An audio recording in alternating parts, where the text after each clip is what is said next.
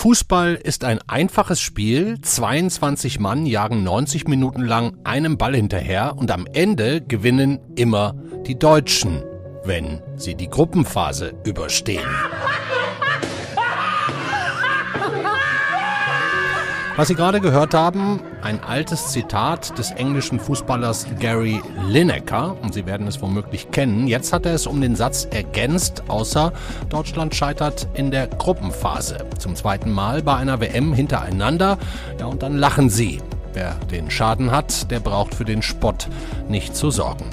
Aber dass das Ausscheiden einer deutschen Fußballnationalmannschaft nicht nur für Häme sorgt, was ja immer ein Zeichen von Respekt ist, sondern dass das Ausscheiden auch für pure Freude sorgt. Das hat es so vielleicht noch nicht gegeben, als nämlich in der Nachspielzeit des deutschen Spiels gegen Costa Rica im Stadion bekannt wurde, dass Japan gegen Spanien gewinnt und damit das Aus der deutschen Mannschaft feststeht. Da wogt eine Welle der Begeisterung durch das Stadion. Hören Sie selbst. Deutschland ist raus.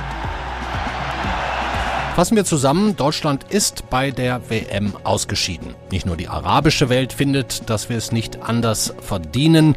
Man freut sich, dass diese Moralexporteure aus Deutschland die Party verlassen. Hier bei uns fanden wir es ja auch zuerst wichtiger, die richtige Binde zu tragen und dann sollten die jungen Männer bitteschön auch fußballerisch liefern. Haben sie nicht. Haben sich verzettelt in einem Gemisch aus politischer Verantwortung und eigenen Ansprüchen. Bei gleichzeitigem Desinteresse und moralischen Rucksäcken aus der Heimat. Reden wir heute drüber. Ein letztes Mal bei dieser Fußball-WM, denn an den meisten von Ihnen geht der Rest, der in den kommenden Wochen passiert, vielleicht doch einigermaßen vorbei. Herzlich willkommen also zum FAZ-Podcast für Deutschland. Heute ist Freitag, der 2. Dezember. Mitgeholfen, mitgearbeitet haben David Brucklacher und Yannick Grün. Ich bin Andreas Krobock. Schön, dass Sie dabei sind.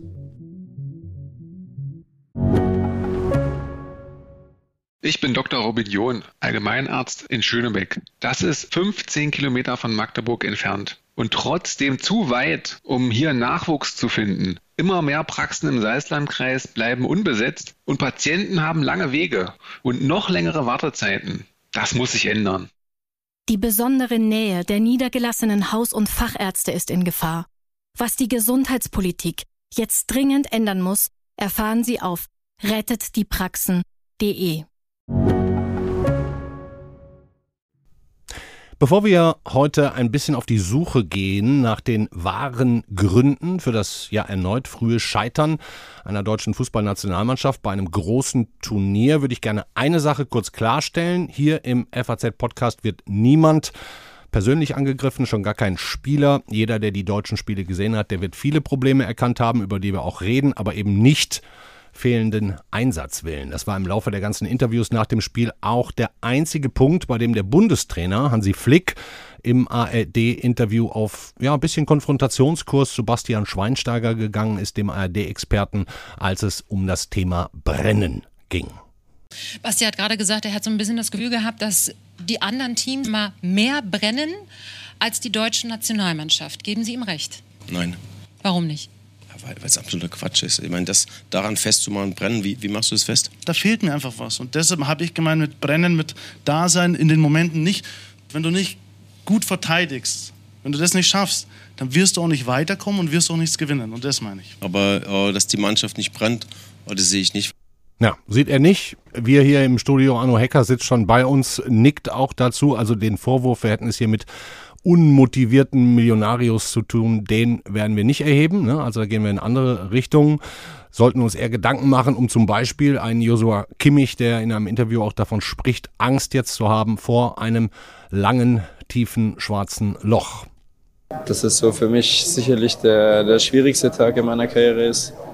Das zweite Mal so bei einer WM auszuscheiden, dazwischen noch die Euro, ähm, wo wir auch früher ausgeschieden sind ist schon ähm, bitter und ähm, viele vertane Chancen ähm, innerhalb von vier Jahren. Mhm. Kimmich sorgt sich auch darum, dass das wiederholte Scheitern jetzt mit seinem Namen persönlich in Verbindung gebracht wird. Dabei, das ist klar, sind weder ein Kimmich noch ein Musiala noch ein Müller allein verantwortlich für ja, dieses deutsche Fußballscheitern der letzten Jahre. Das mal vorweg. So, jetzt hole ich mir aber die erste Verstärkung dazu. Gerade schon mal kurz genickt im Hintergrund, haben Sie nur, haben Sie nicht sehen können. Unseren Sportchef Arno Hecker, der auch schon mal vor der WM hier bei uns im Studio war, jetzt wieder. Grüß dich, Arno. Ja, hallo. Wie geht's dir mit dem Ausscheiden? Ist dir auch so egal wie vielen anderen in Deutschland? Nee. Nein, nein, nein, nein. Es ist mir natürlich nicht egal, weil wir natürlich auf den, auf den Sport schauen. Mhm. Aber es ist natürlich nicht so, dass, ähm, dass ich am Boden zerstört wäre.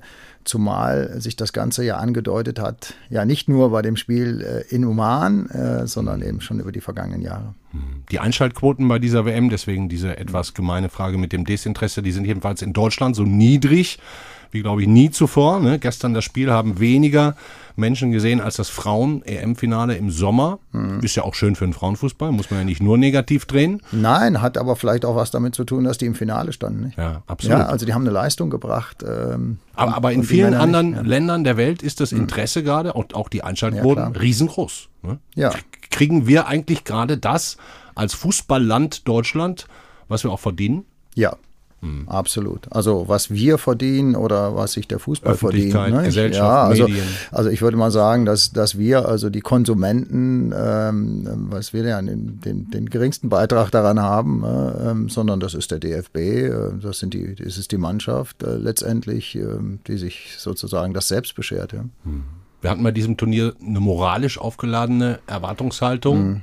Mhm. Ne? Siehe One Love Binde. Mhm kaum emotionale Unterstützung für das deutsche Team, muss man schon sagen. Es ging hauptsächlich ums Politische oder eben um Desinteresse. Und ich frage mich schon, ob sowas nicht auch Spuren bei einer Mannschaft, die ja die deutsche Gesellschaft irgendwie widerspiegelt, auch hinterlässt.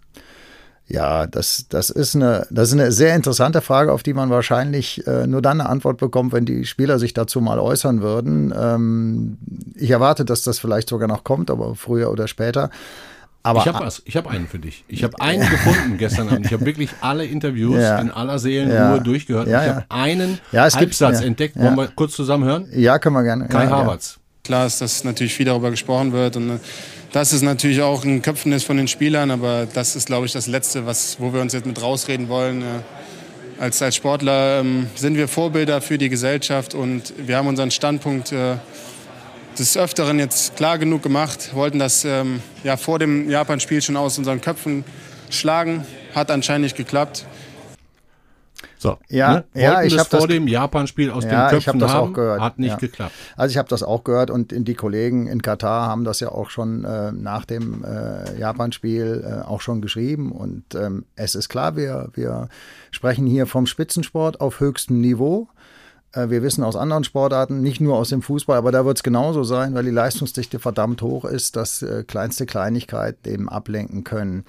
Aber ähm, ich habe ich hab da bei der ganzen Geschichte noch einen anderen Gedanken. Das mhm. ist ähm, ähm, ja, die, das dreht sich auch um die Frage, ähm, geht es um Willenskraft oder nicht. Ich glaube, dass Schweinsteiger da auch falsch verstanden worden ist oder dass er mhm. sich nicht richtig ausgedrückt hat oder so nicht ausgedrückt hat, wie er das vielleicht, vielleicht wollte. Es geht da um Mentalität.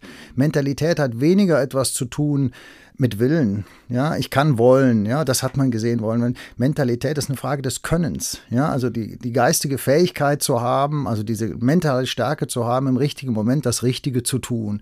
Und dazu gehört natürlich auch die Strategie, die ein Team haben muss, die aber auch die Verbandsführung haben muss. Wie gehe ich eigentlich vor? Wie gehe ich ran? Mhm. Also die gesamte Analyse. Wie bin ich denn aufgestellt? Wie stark bin ich denn eigentlich? Ja. Und das muss man doch wissen vor so einem Turnier, ja.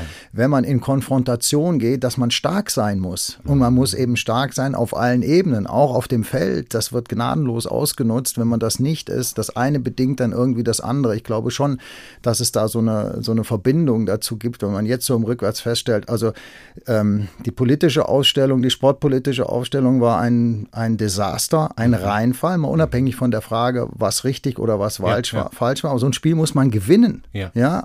Und diese fehlende ähm, mentale Stärke, die finde ich, zieht sich wie ein äh, roter Faden durch, durch alles, was wir da mit Fußball im DFB bei den Männern verknüpfen im Moment. Mhm. Und das ja schon länger. Mhm. Also das ist spannend, was du sagst. Diese mentale Stärke auf dem Platz können wir vielleicht auch nochmal näher drauf eingehen, gleich mit dem Kollegen Michael Horeni, der das viel besser weiß als zu, ich. Ja. Zuschalten. Und jetzt gucken wir mal vier Jahre zurück. Vor der WM in Russland 2018 hatten wir ja das gleiche Theater, ich sage jetzt mal in Grün, als die Spieler Özil, Gündogan, den türkischen Staatspräsidenten Erdogan trafen.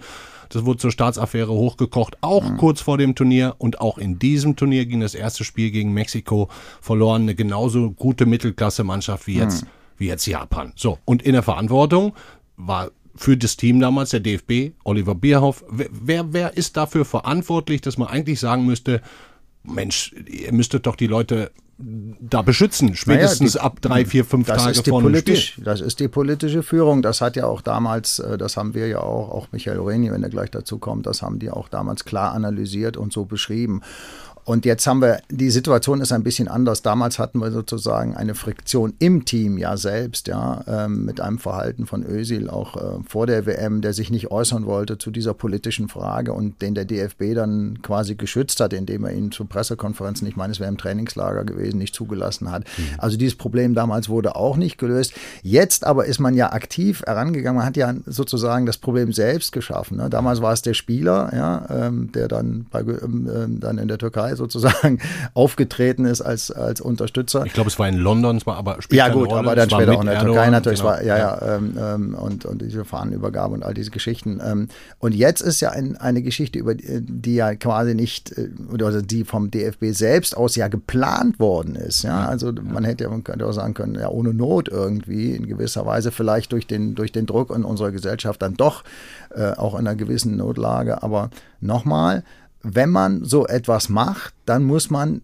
ähm, eine Strategie dafür haben mhm. und man muss die mentale Kraft haben, das durchzuziehen. Man kann nicht Sonntag sagen, ich mache es so und Montag sagen, nee, ich mache es dann eben doch nicht. Ja, mhm. wenn die ganze Allianz, die europäische, auseinanderbricht, das muss man vorher wissen und man muss einen Plan dafür haben. Und ähm, ja, das, da gibt's, sehe ich zumindest eine Parallele dann auch mit dem Auftreten der Mannschaft. Also bevor wir jetzt zu Horeni schalten, wir haben es jetzt oft genug angekündigt, hören wir noch mal einmal ganz kurz Oliver Bierhoff zu genau diesem Punkt, ob er nämlich diese Mannschaft nicht hätte frühzeitiger und besser als Sportdirektor Nationalmannschaft beschützen müssen. Letztendlich schaut man natürlich, welche Dinge, für welche Dinge bist du verantwortlich und was passt. Da kann man sicherlich über verschiedene Sachen diskutieren. Wir hatten die Bindenthematik, äh, die wir als Verband gemeinsam gemacht haben, aber das ist natürlich so eine Thematik rund um die Mannschaft gewesen, die man kritisch sehen kann. Ansonsten muss ich sagen, seitens Vorbereitung, Organisation, alles das, was eigentlich rund um die Mannschaft passiert ist, hat mein Team super Arbeit gemacht. Hm, er räumt so ein bisschen ein, ne? Hätte auch anders, besser machen Ja, aber, aber ja, anders besser machen können. Ich meine, das, äh, das kann ich jetzt auch im Nachhinein, räumt das ja jeder ein. Das, also da wird ja zugegeben, was offensichtlich ist. Ja, es kommt ja. ja. jetzt die große Fehleranalyse beim DFB. Ne? Hat ja, das DFB hatten wir vor vier Jahren schon mal, dass da die Fehleranalyse kommen sollte. Das werden wir sehen. Und die Frage ist, ob das reicht, ja, Fehler zu analysieren. Das Entscheidende ist ja nicht festzustellen, was schiefgelaufen ist, sondern festzustellen, warum es schiefgelaufen ja. ist, wer da die Verantwortung trägt und ob man da an den Stellen vielleicht auch etwas ändern muss. Mhm. Okay, Horeni haben wir oft genug genannt. Jetzt warten wir nicht mehr, holen ihn dazu, einen unserer Nationalmannschaftskorrespondenten vor Ort in Katar. Ich hoffe, es klappt. Hallo, Michael Horeni. Hallo Andreas, grüße dich. Ja, das ist ja fantastisch vom Sound her. Michael, der Anno sitzt auch noch hier. Wir haben schon mit der Analyse angefangen, vor allem auch über das Desinteresse hier in Deutschland. Einerseits die moralische Aufladung, andererseits die Verantwortung für den Schutz der Mannschaft und so weiter ähm, gesprochen. Beides war ja zumindest nicht hilfreich für ein erfolgreiches Abschneiden. Und wie man ja jetzt sieht, war die Japan-Niederlage letztlich der Anfang vom Ende, der jetzt auch nicht mehr zu korrigieren war. Michael, du warst im Stadion. Wie hast du diesen Abend erlebt? Vom Sportlichen muss ich sagen, es war, wenn ich die ersten 70 Minuten rekapitulieren lasse und ähm, das auch in Beziehung setze zu dem, was die Mannschaft sich vorgenommen hat, von dem, was der Bundestrainer angekündigt hat, da muss ich sagen, das war einer der schwächsten, ja fast schon erschütterndsten Auftritte äh, aus meiner Sicht, die ich in den letzten Jahren bei der Nationalmannschaft erlebt habe. Und das ist ja schon einiges, was in den letzten Jahren schiefgelaufen ist. Aber es hat sich eben gezeigt, dass die Auswahl der Mannschaft an dem Tag von Hansi Flick auch ähm, überhaupt nicht zu dem gepasst hat, was gefordert war. Und man hat ja eben mit Niklas Füllkrug jemanden auf der Bank gehabt oder ihn zur Verfügung gehabt, der in Deutschland, ja, wenn es überhaupt ein Minimum an WM-Begeisterung gegeben hat, dann lag das sicher an Füllkrug und der hat auch in der Mannschaft einen gewissen Ruck erzeugt. Aber sagen, dieses Momentum aus dem Spiel zu nehmen und wieder auf Müller zu vertrauen, der wirklich eine sehr enttäuschende Leistung wieder mal gezeigt hat, ähm, war ein Kardinalfehler. Und es blieb der Eindruck, dass er eher seine Bayern-Gruppe geschont hat vor schweren Entscheidungen, äh, jemand aus dem Spiel zu nehmen und dafür auf das Momentum verzichtet hat. Hm. Also wir, wir können jetzt mal festhalten, Oliver Bierhoff hat das Team sicherlich nicht gut genug geschützt vor der politischen Aufladung vor dem Turnier. Du sagst, Hansi Flick hat A, die falschen Leute mitgenommen und dann auch noch aus vielleicht ja emotionaler Bequemlichkeit die Bayern aufgestellt. Anno, wenn wir dich jetzt auch mal wieder hier mit dazu holen, du hörst die ganze Zeit zu, korrigiert mich bitte beide. Korrigiert mich bitte beide, Anno und Michael, wenn ich falsch liege. Aber jetzt im Gegensatz zu allen erfolgreichen deutschen Fußballzeiten, egal ob 50er, 70er, 90er Jahre, WM 2014, hat Deutschland doch nun mal definitiv das Verteidigen verlernt. Die stabile Defensive. Es scheint ja auch gar niemanden mehr in der Ausbildung oder sonst wo zu interessieren. Äh, äh, wie seht ihr das? Ist, ist nicht die Defensive das eigentliche Problem, dass wir überhaupt nicht mehr in der Lage sind, stabil zu Null zu spielen?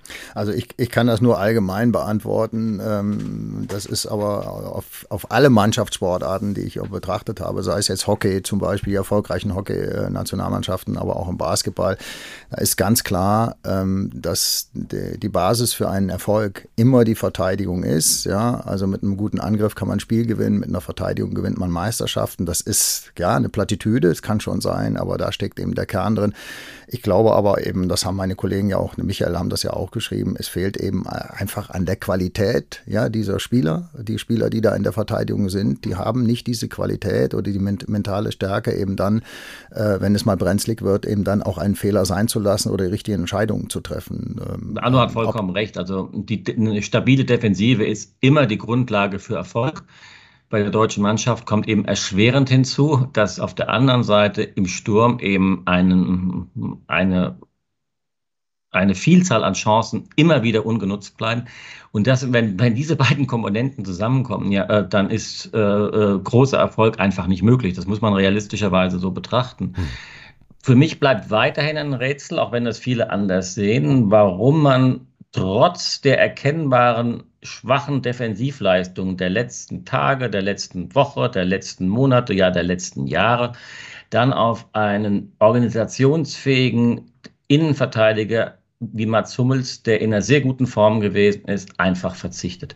Also, dass man Mats Hummels bei der WM hier nicht gebrauchen konnte, ähm, ist für mich absolut unverständlich. Und ähm, da ist auch um, ich habe es vorhin angesprochen, das Momentum ausgeblendet worden, aus meiner Sicht von Hansi Flick. Ich weiß ehrlich gesagt nicht, mit welcher wirklichen Begründung äh, oder zumindest mit welcher Begründung, die mir einleuchtet, mit dem Hinweis, man habe jetzt irgendwie auf die Zukunft und auf die Entwicklung setzen wollen. Naja, das überzeugt mich nun überhaupt nicht bei einem Turnier, das für die Deutschen im Grunde nach zehn Tagen zu Ende war. Sogar nach vier Tagen hätte zu Ende sein können. Das ist genau auch mein Eindruck. Ähm, natürlich kann ein Trainer die Substanz der Spieler nicht unmittelbar verbessern, schon gar nicht ein Nationaltrainer, der nicht im täglichen Zusammensein dabei ist.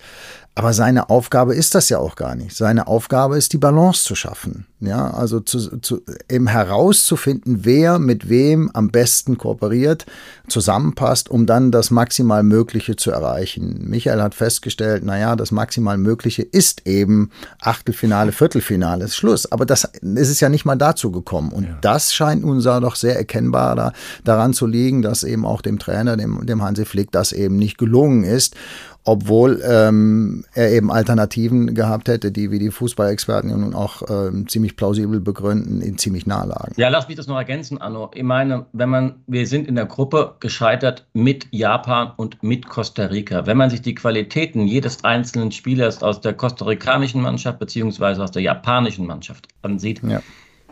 Dann ist es so, dass wir diesen Mannschaften individuell klar überlegen sind, in Summe. Mhm, ähm, dass genau. wir es aber mhm. trotzdem als Mannschaft nicht geschafft haben, Tabellenplatz 2 zu erreichen und dann ab und zu mal so ein tolles Spiel oder ein starkes Spiel, was ja auch nicht gewonnen worden ist, muss man ja auch nochmal in Klammern dazu sagen, gegen Spanien dann zu mhm. liefern. Das wäre sozusagen das, was im Rahmen des Möglichen äh, gewesen wäre. Aber unter diesem Niveau zu bleiben, das ist schon eine große Enttäuschung. Mhm. Und hängt natürlich dann auch mit der Trainerleistung zusammen. Es hängt mit der Leistung der Spieler zusammen. Das ist, und wir hatten es, ihr habt das ja auch schon angesprochen, diese Binde, sozusagen das zu messen, was da nun der, äh, was das für ein Faktor gewesen ist, äh, dass man den genau benennen kann während, während eines Spiels, das ist sicher nicht möglich. Aber klar ist, man muss sich vorwerfen, nicht optimal den Fokus auf die unmittelbare Vorbereitung bei der WM gelegt zu haben. Auch das ist ein Bestandteil ähm, der negativ zu Buche geschlagen ist. Und da würde ich dann eben in, in Klammern dann auch nochmal sagen, das liegt natürlich stark im Bereich von Oliver Bierhoff. Am Ende ist aber dafür, ähm, wie man sich sportpolitisch verhält, wie man dieses Thema von der Mannschaft im entscheidenden Moment weghält, sicher im Kern das Thema, das auch den DFB-Präsidenten betrifft. Das ist sozusagen in seiner Entscheidung. Er hätte immer noch sagen können, das müssen wir anders lösen. Wir müssen dieses Thema frühzeitig von der Mannschaft weghalten mhm. und da einen anderen Weg finden. Also da, das ist ein Versagen auf sehr vielen Ebenen. Mhm. Der DFB-Präsident Bernd Neuendorf hat jetzt auch gerade kurz vor dem Abflug, die Mannschaft ist jetzt, während wir gerade reden, glaube ich, schon in der Luft, auf dem Weg nach Deutschland zurück. Ähm, ich würde jetzt gerne mal den, den Schritt weitergehen. Ihr habt jetzt beide sehr viel, sehr klar benannt. Ähm, die, die Frage, die sich mir stellt, ist, was kann man denn jetzt überhaupt wie schnell ändern. Ne? Der DFB fordert eine Analyse, die wird jetzt vorgenommen, da werden wir jetzt wahrscheinlich ein paar Tage und Wochen nichts hören und dann kommen die und erzählen uns was. Ich meine, die, die Tatsache ist, die nächste Europameisterschaft ist im eigenen Land. Die findet in gerade mal anderthalb Jahren statt, nämlich im Sommer 2024. Dauert gar nicht mehr so lange. Ne? Ähm, Flick hat schon gesagt, er will weitermachen. Ähm, würdet ihr denn jetzt eher für gravierende Änderungen an dieser Stelle schon sprechen und würdet sagen, komm, jetzt muss der Laden neu geordnet werden oder geht ihr davon aus, dass das sowieso mit der exakt gleichen Besetzung im gleichen Stil bis Sommer 2024 so weitergeht? Also ich denke, ähm, Andreas, ich will mal an eine Situation im Jahr 2004 erinnern. Da ist die deutsche Mannschaft bei der EM in Portugal auch in der Vorrunde ausgeschieden. Der Teamchef damals war Rudi Völler, der zwei Jahre vorher, es gibt nur einen Rudi Völler, die Mannschaft noch ins WM-Finale geführt hat in Japan. Über die Korea. Defensive im Übrigen damals. Und ja, und der dann aber gesagt hat und der ein ganz anderes Standing im deutschen Fußball hatte, ohne Hansi Flick zu nahe treten zu wollen, als es Hansi Flick hat. Er hat trotzdem gesagt, zwei Jahre vor der WM im eigenen Land äh, ist es mir in dieser, nach dieser, in dieser Konstellation, nach diesem Ausscheiden, sehe ich mich nicht dazu in der Lage, dass ich die Begeisterung, die notwendig ist für das Turnier zu Hause, ähm, rüberzubringen. Weder in der Mannschaft noch gegenüber den Fans. Und er ist freiwillig zurückgetreten. Das ist eine Frage, die sich, äh, die jetzt auch wieder auf dem Tisch liegt. Das ist eine Frage, die sich der DFB und die sich auch Hansi Flick stellen muss, ob sie glauben, dass unter diesen Umständen eine WM, eine EM im eigenen Land die ein wirklich bedeutendes Ereignis für den deutschen Fußball ist, ob man die unter diesen Umständen so angehen kann. Ich würde sagen, der DFB ist gut beraten, ähm, Veränderungen vorzunehmen. Ja, der Michael hat das sehr elegant, auch ich darf es an dieser Stelle sagen, im Leitartikel in der, in ja, der Samstag, Samstagausgabe äh, formuliert. Ähm, es ist nicht an uns, Personalentscheidungen zu treffen. Das muss der DFB äh, schon selbst machen. Nicht? Ähm, wir analysieren und kommen zu Ergebnissen. Ähm, aber eins ist auch klar, diese, diese EM äh, im übernächsten Jahr, das ist ja quasi übermorgen, die ist von kolossaler genau. Bedeutung genau. für den ganzen gesamten deutschen Fußball. Man muss sich ja mal den Gesamttrend, den wir haben, ja, den, den muss man sich ja mal vor Augen halten. Äh, das hat ja, ähm, das hat ja auch ökonomische Auswirkungen, ganz sicher. Sinkende Einschaltquoten, äh, all diese Dinge. Ähm, Vielleicht sinkendes Interesse am Fußball. Ja, und ich, ich gehe jetzt mal über meine Neigung über Fußball zu Fußball hinaus und frage, wir brauchen in der Gesellschaft ja offensichtlich auch irgendetwas, was uns bindet, ja, dieses äh, berühmte Lagerfeuer, äh, das ist ja, das, ähm, das schreiben wir morgen in der Sonntags Sonntagszeitung auch ja. im Kommentar, das ist ja nun erloschen, das muss man sagen. Ist aus, ja. ja. Lagerfeuer ist aus und ähm, ich finde es wichtig, wenn wir etwas haben in unserer Gesellschaft, das die Leute bindet, was sie vereint. Da kommt ja auch ein bisschen von dem zu tragen, hoffentlich auch immer, was, was den Sport ja auch über das eigentlichen Wettkampf äh, nämlich ausmacht, ja, mhm. dass man zusammenfindet, zusammen dabei ist, zusammen feiert, vielleicht auch gegeneinander ist, aber dann trotzdem zusammen sein kann kann. Und in, insofern ist diese EM schon sehr, sehr wichtig im, im eigenen Land. Und ich glaube ähm, nicht, dass, ähm, dass man da ähm, großartig ähm, äh, zögern sollte, sondern dass man da ganz entschieden äh, sein muss. Und man muss sich ja offensichtlich auch vor Augen halten, dass man sich nicht neue Spieler backen kann in so einer kurzen Zeit. Mhm. also mit anderen Worten, es muss, ein, muss jemand machen, in die Hand nehmen, der das zusammenfügen kann, was da ist. Und, und Flick hat das nicht geschafft. Ich höre es schon deutlich bei euch raus. Ich möchte jetzt langsam, wir quatschen schon ziemlich lange. Äh, ich könnte noch lange mit euch auch weiterreden. Ich erinnere mich ähm, an ein Interview mit äh, Diego Maradona, zu Lebzeiten natürlich, der mal gesagt hat, wenn er das argentinische Nationaltrikot anzieht, fühlt er sich im gleichen Moment schon wie Superman. Ne? Und das deutsche Trikot, das scheint mir doch allerdings eher über die vergangenen Jahre eine ganz schön gewaltige Last geworden zu sein. Ne? Vor allem, wenn man sieht, zu welchen Leistungen die gleichen Spieler in ihren Vereinen in der Lage sind. Ich meine, das sind Champions League-Sieger, mehrere, die da gespielt haben, die auch durchaus wissen, wie im Vereinsfußball eine stabile Offensive eigentlich funktioniert. Ne? Wird das deutsche Trikot zur Last? Ich denke, das hast du sehr richtig beobachtet, Andreas. Ähm, da will ich auch nochmal einen Schritt zurückgehen. Wenn wir mal schauen von 2006 mindestens mal bis 2014, ähm, war es eher so, dass die Bundesligaspieler in der Nationalmannschaft besser gespielt haben, bessere Leistungen gebracht haben, dass die Mannschaft international besser abgeschnitten hat. Bayern München lassen wir immer mal außen vor, als in ihren Verein. Ja. In den letzten Jahren hat sich das, wie du richtig bemerkt hast, verändert. Die Spieler kommen mit einem, wie, wie du selbst sagst, mit einem gewissen Rucksack zur Nationalmannschaft. Die Stimmung ist eher negativ. Die, die, äh, es wird kritisch darauf geschaut. Es gab keine Befreiung seit 2018 äh, aus diesem Niedergang bisher gegeben. Und die Spieler spüren das und äh, die formulieren das auch und äh, ärgern sich auch über die Kritik. Und ähm, das hat seine Wirkung. Und deswegen denke ich, dieser Neuanfang, der unter Hansi Flick scheinbar begonnen hat, ist aus meiner Sicht eben immer noch ein Stück weit halbherzig gewesen. Und es wäre notwendig, aus meiner Sicht ähm, ein neues Kapitel aufzuschlagen. Und dafür denke ich, ist die Europameisterschaft im eigenen Land eigentlich ähm, ein, ein, wichtiger und notwendiger Zeitpunkt. Ja, ich, ich, möchte noch eins hinzufügen. Ähm, äh, starke Mannschaften haben eine Identität die ich bei der, bei der Deutschen äh, vermisse. Ich sehe das in anderen Sportarten. Ähm, also zum Beispiel, äh, ja, die Spanier hatten es ja natürlich im Fußball auch lange. Ob es noch so ist, hm, werden wir, werden wir jetzt sehen, mhm. vielleicht schon, ja. Mhm. Ähm, aber es hatten sie im Fußball ja eine, eine ganze Zeit dann. Im Basketball ist das unfassbar, was die für eine Identität haben. Wenn man dann das Trikot überstreift, ist auch klar, egal wer da jetzt spielt, man muss so spielen, wie dieses Identität das hergegeben hat, ja. Und ähm, daraus wächst Respekt. Respekt des Spielers, der selbst dahin kommt, oh, ich muss jetzt, aber Respekt auch des Gegners. Die Gegner wissen, oh, oh je, ja, da kommen die jetzt. Und das war ja lange Zeit so, da kommen die Deutschen. Das ist doch vorbei. Ja, da hat man doch keinen, nicht mehr diesen Rest, natürlich Respekt so grundsätzlich, aber nicht mehr den, keine oh je, Angst. was passiert uns jetzt? Ja, was keine passiert Angst. uns jetzt? Ja, keine, ja, oder Sorge, ja, also die, die ja die Mannschaften einschnürt. Das ist Teil dieses, des Spiels im Sport auch eben. Wenn große Sportler kommen und ja, die haben ihre Erfahrungen und die haben ihren Erfolg gehabt, das tragen die vor sich her, das wirkt immer auf die anderen. Ja, das ist verspielt.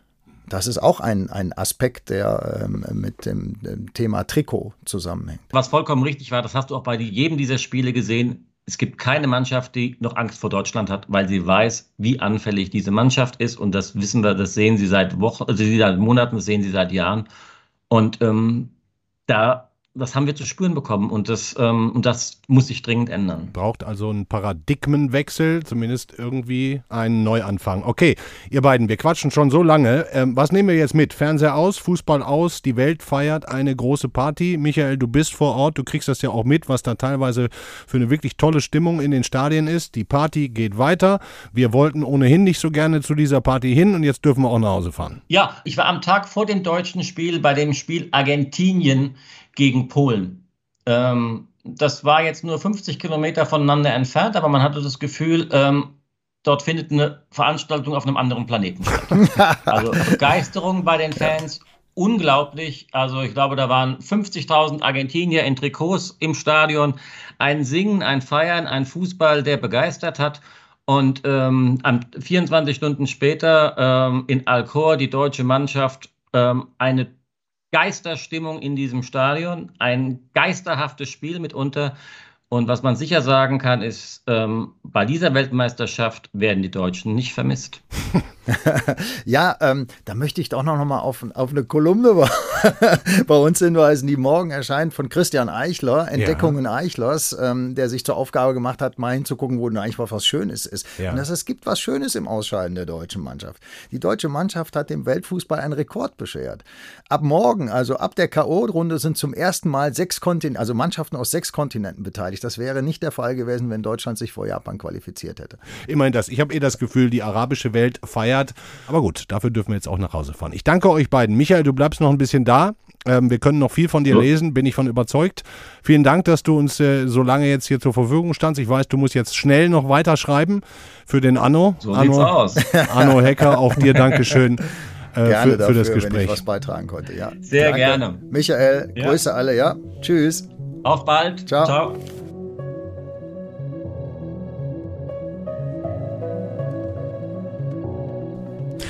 Wir haben viel gesprochen heute. Sie haben es bis hierhin ausgehalten. Muss ja, sonst würden Sie mich nicht mehr hören.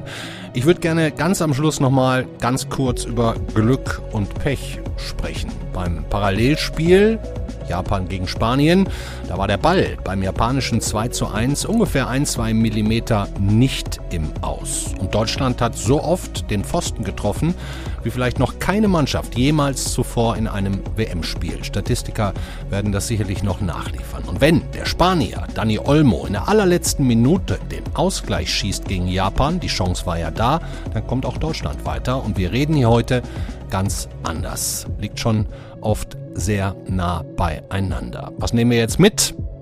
Keine WM mehr für Deutschland. Und ich glaube, die meisten von Ihnen finden es vielleicht auch gar nicht so schade, aber in der Tat, der DFB muss sich Gedanken machen, wie man in knapp anderthalb Jahren oder in anderthalb Jahren in die Heim-Europameisterschaft geht. Machen Sie es gut, Ihnen ein schönes Wochenende. Montag ist der Podcast für Deutschland wieder für Sie da. Ciao.